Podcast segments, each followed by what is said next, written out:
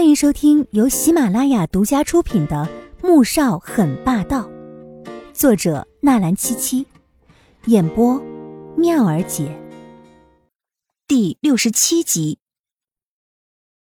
季如锦听完，淡淡的说了一句，立即打破了他美梦一般的泡沫。第一夫人不是那么好当的，一举一动都要成为国人的示范。你确定自己能成为这样的人吗？米乐乐的脸色顿时就垮了下来。所以呢，你还是好好的和二少相处吧。季如锦又好心的劝了一句：“哼，除非让我把他给阉了。”否则，永远都别想我跟他好好相处。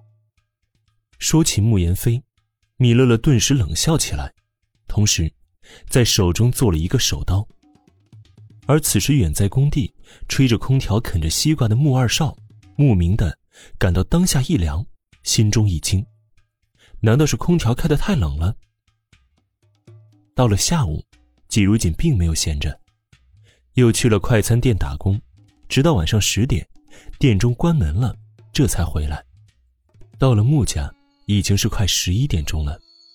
刚走到花园里面，就看到门口坐着一个人，因为没开灯，顿时将他吓了一跳。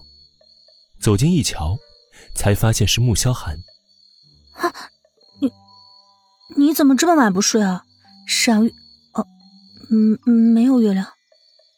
他抬头看着天空，发现没有月亮。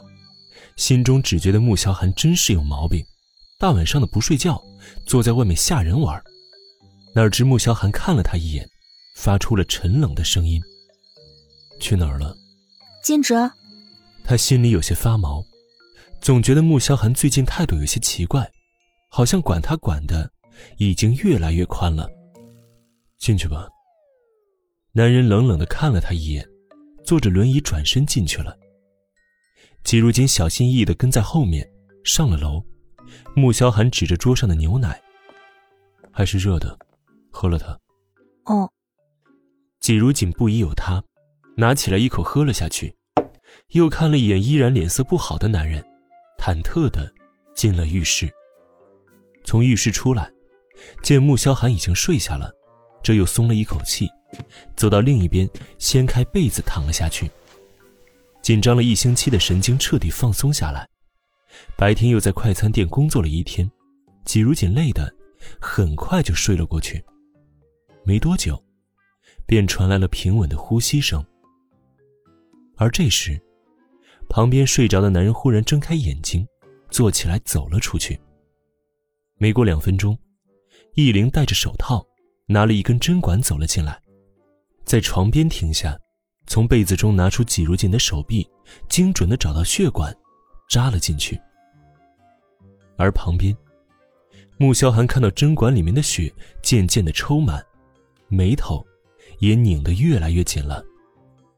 第二天早上，挤如锦醒来时，感觉右边的整条手臂都有些酸软无力的，还以为是昨天在快餐店拖地时用力太猛，于是甩甩手，走进了浴室洗漱。等他一出来，穆萧寒又指着桌上的牛奶说道：“以后早晚各一杯热牛奶。”季如锦点点头，心想：怎么他的待遇忽然升级了呢？待会儿恩恩他们要去逛街，你要不要一起去？穆萧寒想到昨晚从他身上抽走的那一管子鲜血，脸色微冷。季如锦听到“穆恩”三个字，连忙摇头：“不了，我衣服很多，不用买，我还要去学校呢。”他才不要和穆恩一起逛街呢，那不是找死吗？他的反应令穆萧寒的眉头再次皱了起来。一直到了商场，他才知道穆恩恩之前对季如锦到底干了什么。在商场里面，穆恩恩一直在东张西望的，因为零花钱被扣了，他连买衣服的钱也没有。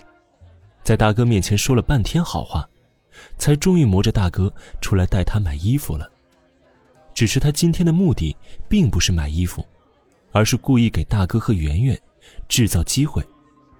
没过多久，穆恩就看到对面服装店里正在试衣的江圆圆的身影，眼睛一亮，指着那家店说道：“哥，我们去那家店看看吧。”穆萧寒原以为是他要买衣服的，但逛了半个小时，却什么也没买，便知道了，他心中打的是什么主意了。他只是静静的看了穆恩恩一眼，便由着他推着自己往 LV 的专卖店走去。此时的门口，穆萧寒看到江媛媛手中提着两个精致的包装袋，脚下更是放了四五个袋子，眼底闪过了一抹惊讶之色。紧接着，当他看到江媛媛从钱包中掏出的黑卡付账时，顿时就明白了。哎，哥。你看，是媛媛姐，你们真的好有缘分啊！穆恩恩只想着怎么撮合自家大哥和江媛媛，并没有留意到穆萧寒的神色变化。而至于那张黑卡，他早就已经抛之九霄云外了。说着，穆恩恩就钻进店里，而江圆圆看到穆萧寒的时候，脸上一喜，蓦地露出一副委屈又哀怨的神情。好似穆萧寒对他始乱终弃了似的，穆萧寒却是无动于衷了，只是淡淡的瞥了一眼穆恩和江媛媛，拿起手机，转过轮椅到外面的走廊上去。马上去查件事情，五分钟之内，我要知道结果。